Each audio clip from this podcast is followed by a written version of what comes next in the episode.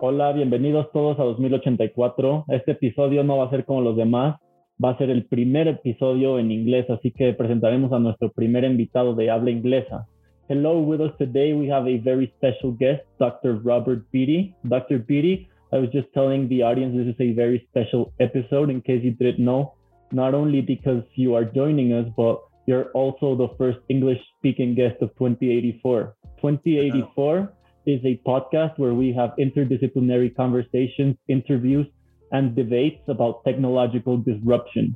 We truly believe that having these conversations is very important if we want to make George Orwell fiction again. This, this is also the best way to battle against polarization and radical ideologies that are threatening democracies and weakening our ability to cooperate and respond to global problems like pandemics, climate change, and technological disruption. With this said, I give the word to my co-host Anton, who will introduce Dr. Beatty, and our good friend Pablo, who will co-host this episode with us. Okay, so a little introduction into Dr. Beatty's career begins with his studies at the University of California, Berkeley. So go Bears, where he currently works as a senior lecturer.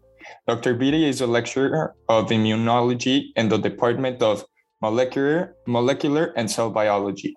He's also part of the Harris Research Program in the Division of Infectious Disease and Vaccinology. He's an expert in molecular biology, cell culture, and cell biology. And we're joined here today to talk about the polarization that exists surrounding the COVID vaccines. Also, before we start, I would like to thank Pablo, who was one of Dr. Beatty's students in his place in pandemics class who will be accompanying us. Hello, Santiago. Hello, Anton. I am very excited to join you guys in this episode. I also want to thank Dr. Beatty for taking time from his busy schedule to join us and help raise awareness of vaccine technology. And uh, we're very excited about this talk and would like to start off by having Dr. Beatty talk a little bit of himself and how is that, how is it that he decided to work in this field? So uh, I used to work in the hospital and I used to work with patients all the time. And I became very interested in immune responses when my patients had diseases that are about the immune system attacking uh, their own bodies. So, because of autoimmunity, I became very interested in immunology. And then when I came to UC Berkeley to get my PhD, I actually joined a lab where we work on infectious diseases, and I worked on chlamydia. And I became very interested in infectious diseases as a PhD student. And then after I finished my PhD, I did a postdoc at Stanford and I worked on viruses. And I became more interested in viruses so that when I came back to Berkeley to teach, I ended up working only on viruses, um, though I have worked on parasites also but I am basically an infectious disease immunologist, where my specialty is working on infectious diseases. Thank you very much for getting us to getting us to know you a little bit better. And first of all, I would like for the audience to understand the terminology behind the vaccines. So right now we were talking that all vaccines are active immunization. So if you would like to talk just like a very a general understanding of what is an active immunization. Uh, that's great. An active immunization is something that establishes memory. If you have immune memory, then that is an active immunization where the person who is given the vaccine or the person who's given the immunization will establish their own T cells, their own B cells, and their own memory, which we call immunity. So that we say you're immune to something if you have immune memory. So, in that sense, um, an active immunization provides memory that should last for the rest of your life, or at least as long as that memory will survive. Um, the idea behind, behind an active immunization is that you are establishing your own memory rather than you're having immune protection from something else that's transferred. That that's very that's very helpful to I think to understand this terminology and building on that, I think it would be great if you could also just it's pretty self-explanatory, I believe, but just it's it's important to mention the difference between the preventive the preventive and therapeutic vaccines. Sure. So the idea behind a preventive vaccine is that it's given to you before you get the infection. And so you're preventing the disease from getting infection. I think very importantly, um, vaccines are about preventing disease, not about preventing infection. And I think a lot of people um, confuse that, which is that vaccines have always been made to prevent severe disease, not to prevent any symptoms, not to prevent infection. But even the uh, the SARS vaccines were um, tested for their ability to prevent hospitalization. They were not to prevent infection. They were not to prevent mild disease. They were to prevent severe disease. And so when you think of a preventive vaccine, it's about preventing a certain um, hallmark of severe disease. So many vaccines are about preventing very severe disease, but they don't often prevent infection. In fact, many uh, vaccines don't even seek to prevent infection. And so I think it's very important to understand the difference there. Um, a therapeutic vaccine is given to you when you have the infection. So, a classic example of this is that if someone's exposed to rabies, they're given the therapeutic vaccine to prevent the disease of rabies, even though they already have the infection of rabies. And so, a preventive vaccine is always used if you have never been infected with that exact pathogen or that exact strain of the pathogen. So that's very important to understand. We get a new influenza vaccine because it's a new strain of influenza. So it's still considered a preventive vaccine.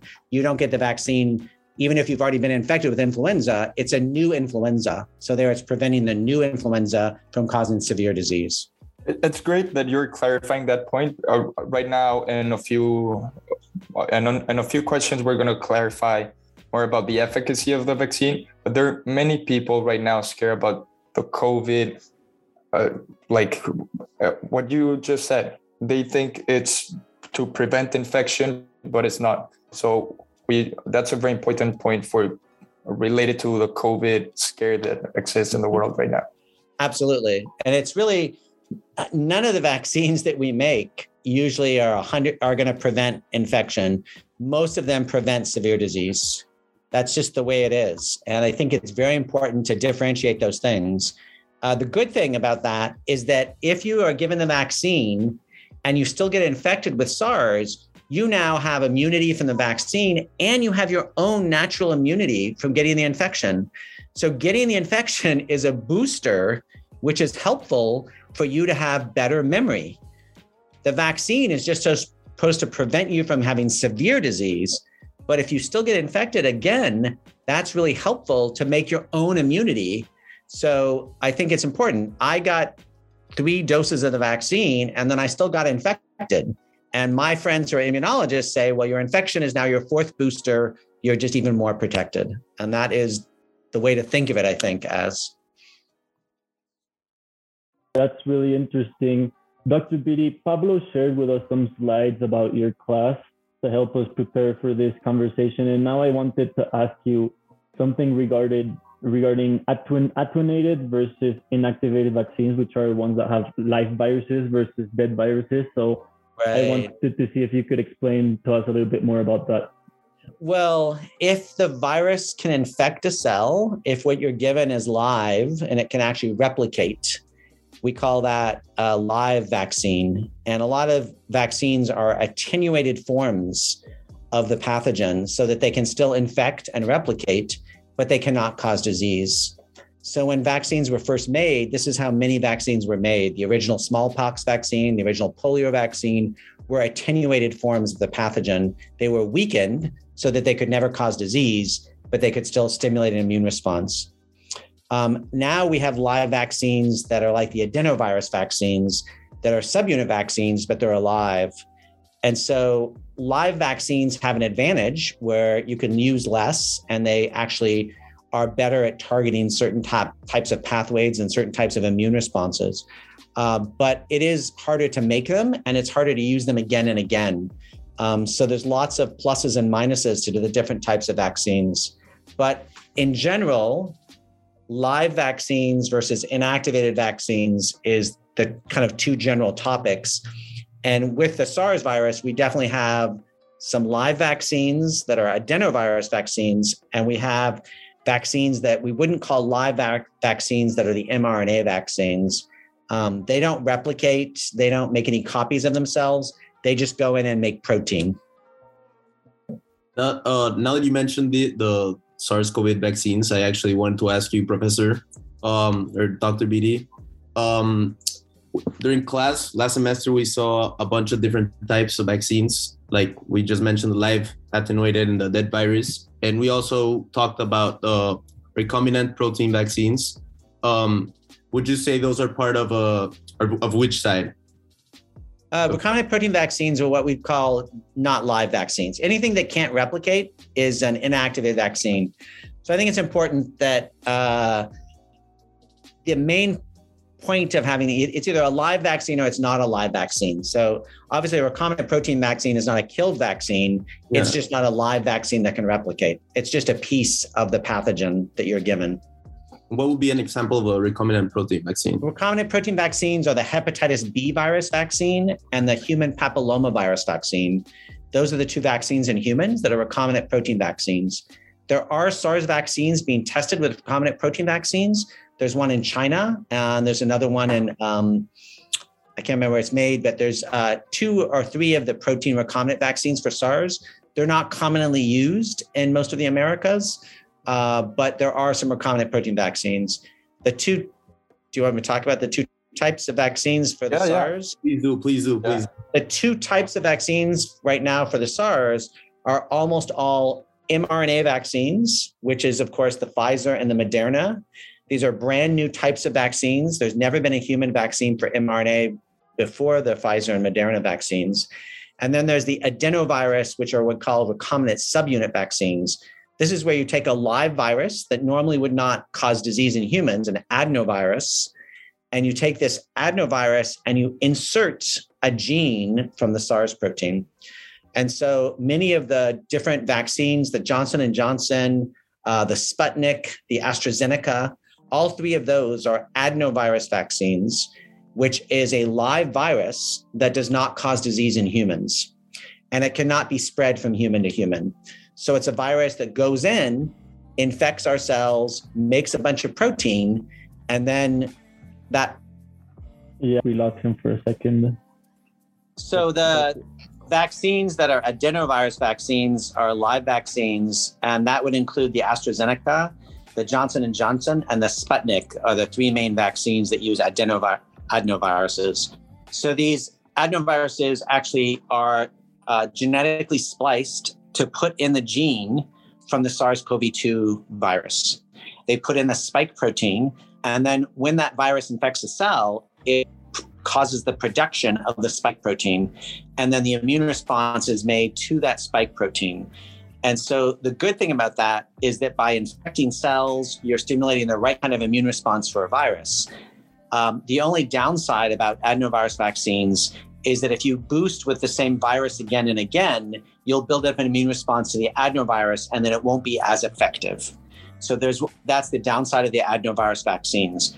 However, I think there's a lot of advantages to having an adenovirus vaccine and an mRNA vaccine and maybe another type of vaccine because each of them is complementary for the immune response that you get from each.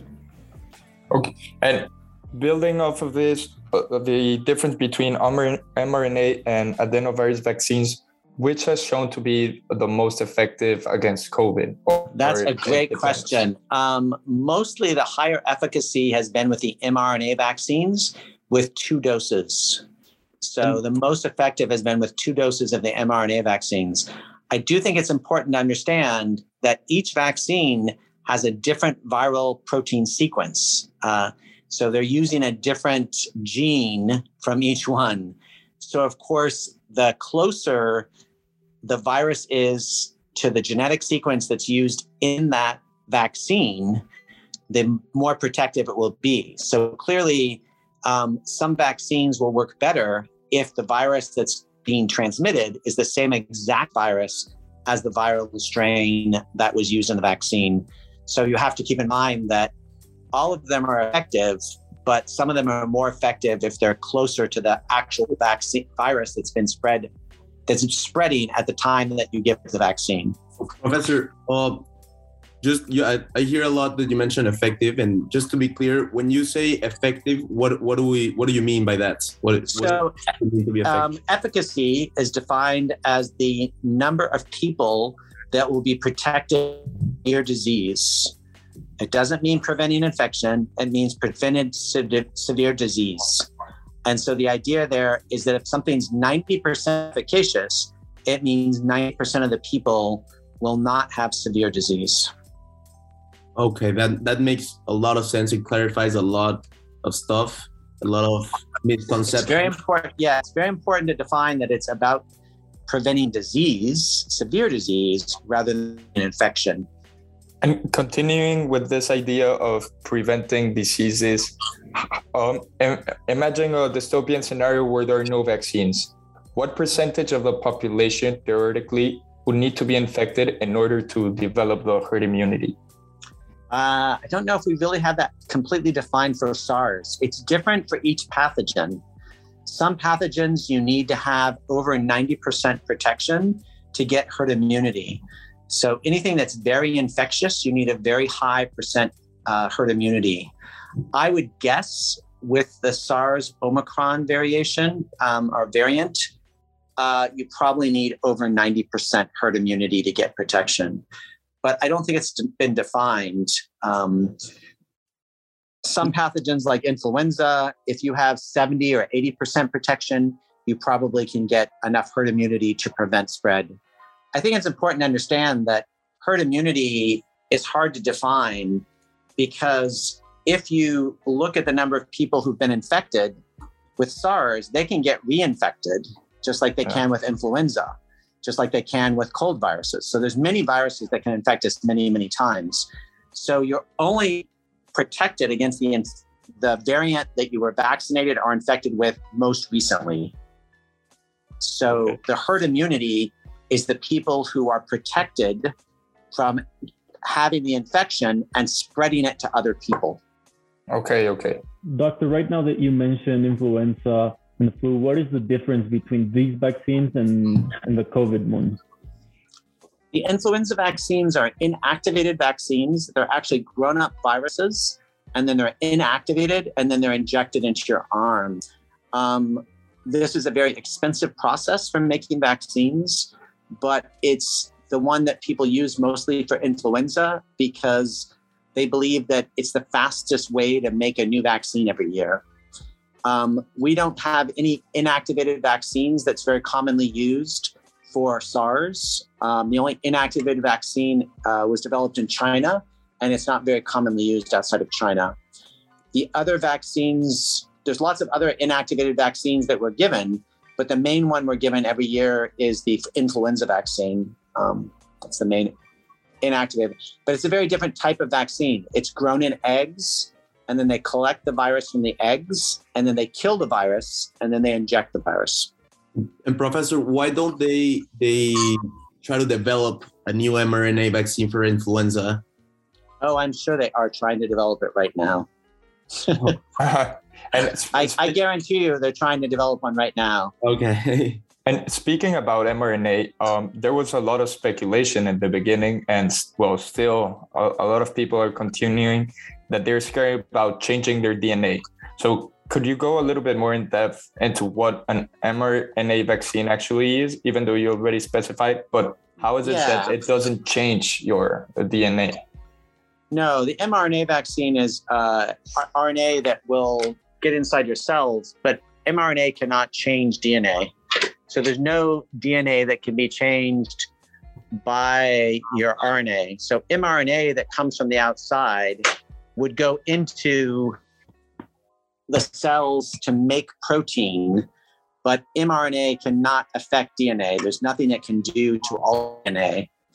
Um, and this mRNA that you're given as a vaccine is put into um, vesicles of lipids so that it will specifically get taken up into the cell so that it can make protein. This is not something that can go to the nucleus. It can't go to where the DNA is in the cell. Um, these lipids are literally um, treated or created so that they will provide the maximum ability for the mRNA to get into the cell so that it can be make so it can make protein. And so I think that's the important thing to understand is that this mRNA is targeted once it gets to a cell so that it will make protein. Um, there's no other place for the mRNA to go to. That's that's very interesting, Professor. And I would also love to you will love for you to respond to why is it that the the vaccine was developed so quickly or many um, people are skeptical skeptical about this this part like yes yes why should we trust vaccines well this vaccine was made in a record amount of time you know it was but, it, but you have to understand that they were already using the technology to make an, a MERS vaccine, and MERS is another SARS virus, another coronavirus. Uh, so there's SARS one and MERS and SARS two, and the SARS two happened to come out after we were trying to make vaccines for MERS. And so the same technology that was being used to make the MERS vaccine was already in place. And so it wasn't very difficult to take uh, what they already had developed for MERS and they were using the same spike protein on MERS and then put in the same gene from SARS or the different gene from SARS. So because the technology was all already under place and because they'd already um, tested many of the things with the MERS virus, it wasn't very difficult to change to a new coronavirus. So you have to imagine that when SARS 1 happened, there was a lot of new technology for coronaviruses. And then when MERS came out in like 2012, there was a lot more technology for coronaviruses. And so when this came out in 2019, 2020, there's all the technology that's been around for 17 years and 10 years that was already uh, available, that was useful with coronaviruses. So all of this technology has been built up over the last 18 years. So the approval process was fast and the testing was done very quickly. But the technology has been around for a long time, and the mRNA technology has been gradually developed over the last 15, 20 years. I mean, I go ahead. No, I also understand that there was like a surplus, or not surplus, but that there was a lot of volunteers also or there was no that they usually that's a problem in that is very true and they they did very quick animal testing and one good thing about SARS is that if you get exposed to it, you either get sick or not within a week. So those kinds of things made a big difference, right? Um, and because the infection uh, rate was higher, they could test it in areas with a lot of SARS so they could get results much quicker for a clinical trial. So not only were there lots of volunteers, but because SARS was spreading quickly and in many areas, it was a lot easier to find places to test, right? So you can test it in many, many areas because there's lots of virus spreading. And that's not always so true. So uh, a lot of pathogens, a lot of virus that viral virus vaccines take a long time to test because if the pathogen is not spreading quickly, then it doesn't get tested as quickly. And I have a, another question actually. Um, do you think you could walk us through what, what is the process in a vaccine? Like, like, like how to make the vaccine? Yeah. How to make the vaccine or how to test the vaccine? Um, either either works, I guess. so how to make the vaccine is you have to identify the key pieces of the virus that will make the best immune response. So with SARS, the key antigen or the key protein that is used for the immune response is the spike protein. And so that is the protein that's used in most of the vaccines. So they already knew this. Again, they already knew this because of MERS and SARS 1. So we knew this before SARS 2 happened. Um, it was confirmed very quickly that it was the best protein antigen to use for the vaccine. So that was not very complicated because we already knew this from other coronaviruses. Once you have the identified antigen or the identified protein you're going to use in your vaccine, you then need to figure out how to put it so that you'll get the maximum activation of the immune response. This is first done with cells, and you do this in cells where you test cells and you look at different ways to give the give the give the protein, give the vaccine part. So you can do that with adenovirus. You can test it with uh, inactivated viruses. You could uh, test that with uh, there's mRNA vaccines, there's DNA vaccines, there's mRNA vaccines, there's protein vaccines. So you do all of that in cells. Then, if you get a good immune response and you can stimulate this in cells, you then would nest, test it in animals. And then in animals, you do this with injections, and then you test whether or not you can protect against infection with severe disease. So you're trying to prevent severe disease again. And then after animal testing, there's Excuse me, stages. Doctor. Doctor Right. B. Sorry for interrupting. No, it's fine. Are which animals do you use? Are there any specific kind that uh, relate to humans, or they don't have to, re- or their DNA doesn't have to relate that much to humans? Um, usually they tested it in rhesus monkeys after they tested in mice. So it's usually mice and then uh, monkeys. Okay, okay. I'm sorry for interrupting. Please. No, please it's fine. mice and the monkeys. I didn't want to get into too much animal stuff. Um, then after that, there's three stages to testing in humans. Uh, the first stage, first stage is testing safety, and then the second uh, stage is testing for efficacy in a small number of patients, and then the final stage is testing for efficacy in a large number of patients. Uh, so those three stages were all done somewhat at the same time. After the safety was determined, they could test in small numbers and large numbers. So that is one of the reasons it was so rapidly approved, is because they could test those things more quickly. As Pablo said, there's more volunteers that were available, and they could test on a larger scale because there was more infection around. So if you vaccinate 200 people and you don't vaccinate 200 people, you see how much infection happened in the 200 people that didn't get vaccinated, and then you see how much severe disease infection happened in the people that did get vaccinated. It happens more quickly if more people getting infected uh, in a population. So the reason that these mRNA vaccines, the adenovirus vaccines, got approved so quickly is because they were tested in areas where there were lots of infections. So only because there were so many infections was it able to get efficacy data quickly. Dr. Beatty, and what do you believe is going to be the future of vaccines with all of the new technology that is available? The future of vaccines for SARS or the future of all well, vaccines? for M- mRNA and DNA vaccines. I think mRNA vaccines have, That's amazing. I didn't believe mRNA vaccines would be this successful. It has been very surprising. I am surprised and impressed that vaccines have been so successful. Uh, it's really, the mRNA vaccines have been so successful. Uh, I think that adenovirus vaccines have been around and they are showing that they are more versatile uh, with SARS than they have been with some other pathogens.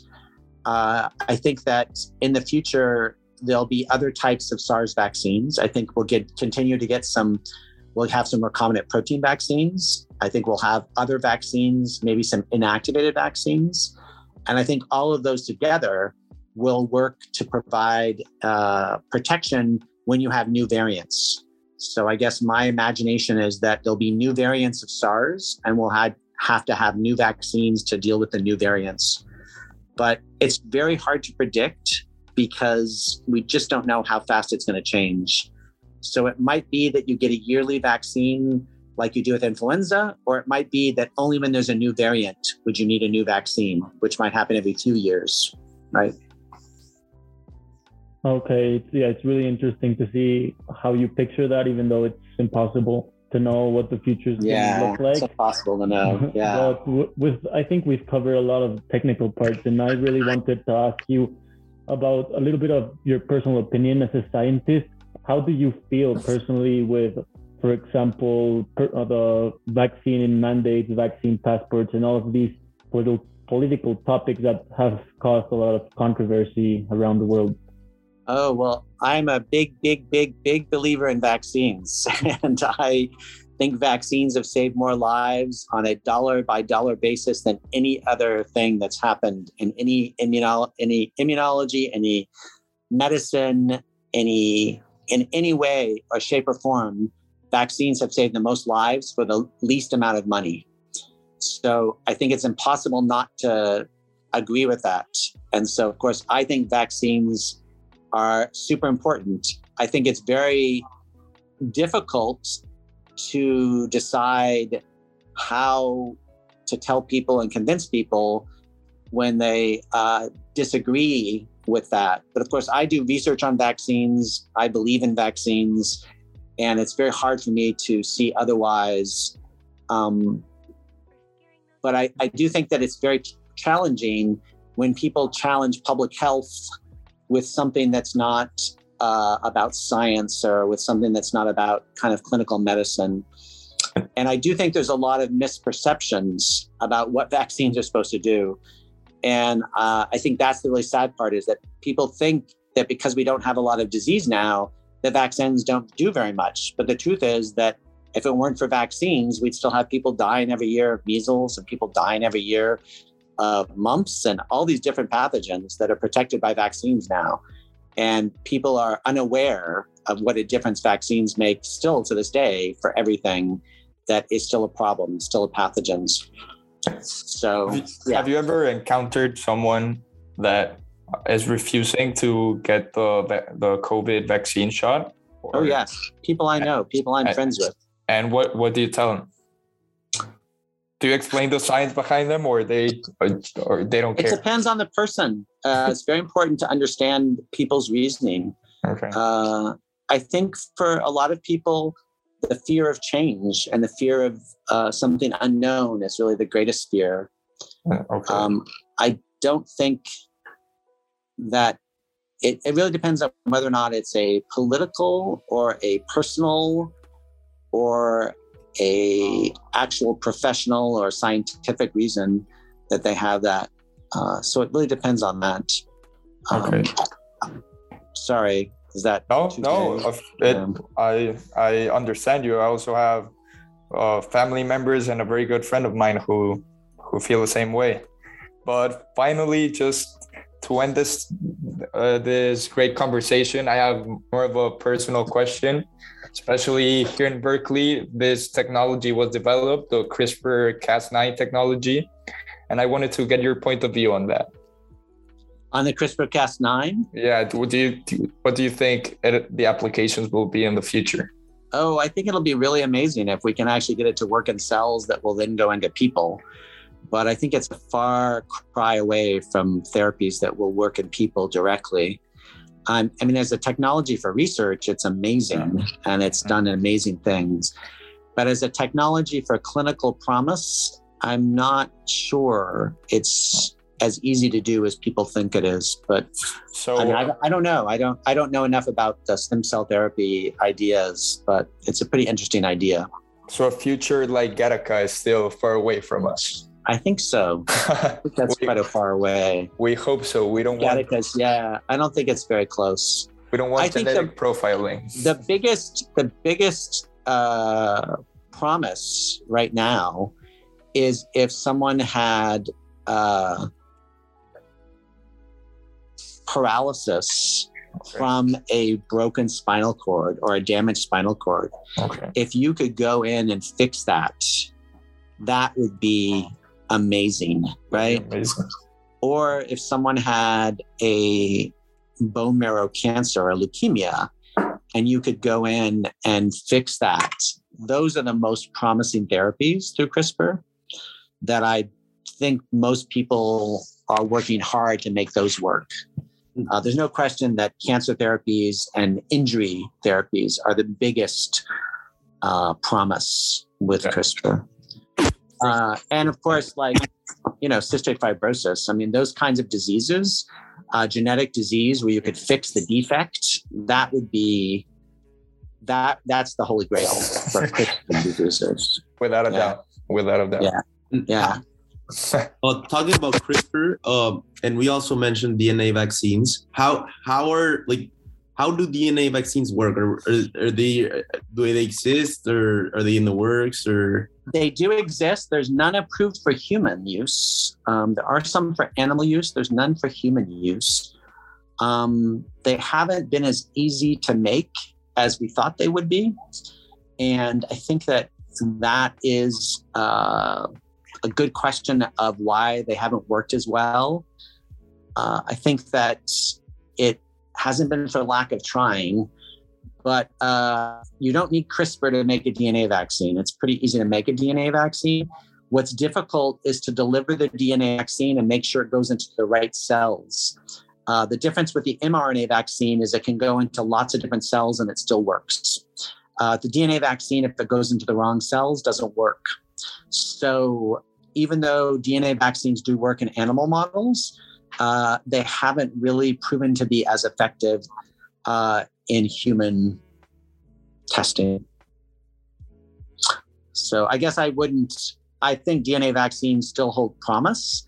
I just haven't. Uh, I don't. I don't know why they haven't worked so well. Actually. Well, but No. Yeah. Go ahead. Oh, I just wanted to thank you a lot for your time, Dr. Beatty. It's been a very interesting talk. I'll make sure to send this to the family members and my friend I was telling you about and hope to get their their knowledge up and hope they get vaccinated real soon. But Yeah, it was a very I think interesting it's- talk. It's very difficult. I have definitely have people who were against vaccines. I would say, interesting though, there's definitely a number that were against vaccines have ended up getting vaccinated in the end. Okay. That's good. That's good. Yeah. Well, Dr. Beatty, I also wanted to thank you very much for your time. I think we all learned a lot. And um, well, thank you as well to Pablo for inviting you. We hope to, to have Yeah. Pablo more often here on 2084. Thank you. Okay. thank you very much, Professor. You're welcome, of course. I'm happy to try to help. It was great to apply some of last course, last semester's knowledge Ah, good, on this podcast. Yeah, I loved it. good. Well, thank you very much. Take care, Dr. Beatty. okay. Thanks very much, Thank you. guys. Good luck with it all. Thank you. Appreciate it. Dr. Beatty, before you go, uh, do you have any social media we can contact you in in order to Uh, I do have. promote the I do have? Instagram. I don't Okay. have. I have Facebook, but I never use it. But I do have Yeah. Instagram. and Twitter or LinkedIn? I have LinkedIn. You can find me on LinkedIn. Okay, Yeah. great. Uh, what's your Instagram uh, handle? That's a really good question. Uh, I'm not sure I want to tell this to the entire blog, No, but I'll tell uh, you guys. I, I Just- okay. Just Just you for you want, guys, uh, I don't really put much on Instagram, but it's I think it's P R B I N S F. P R B I N S F.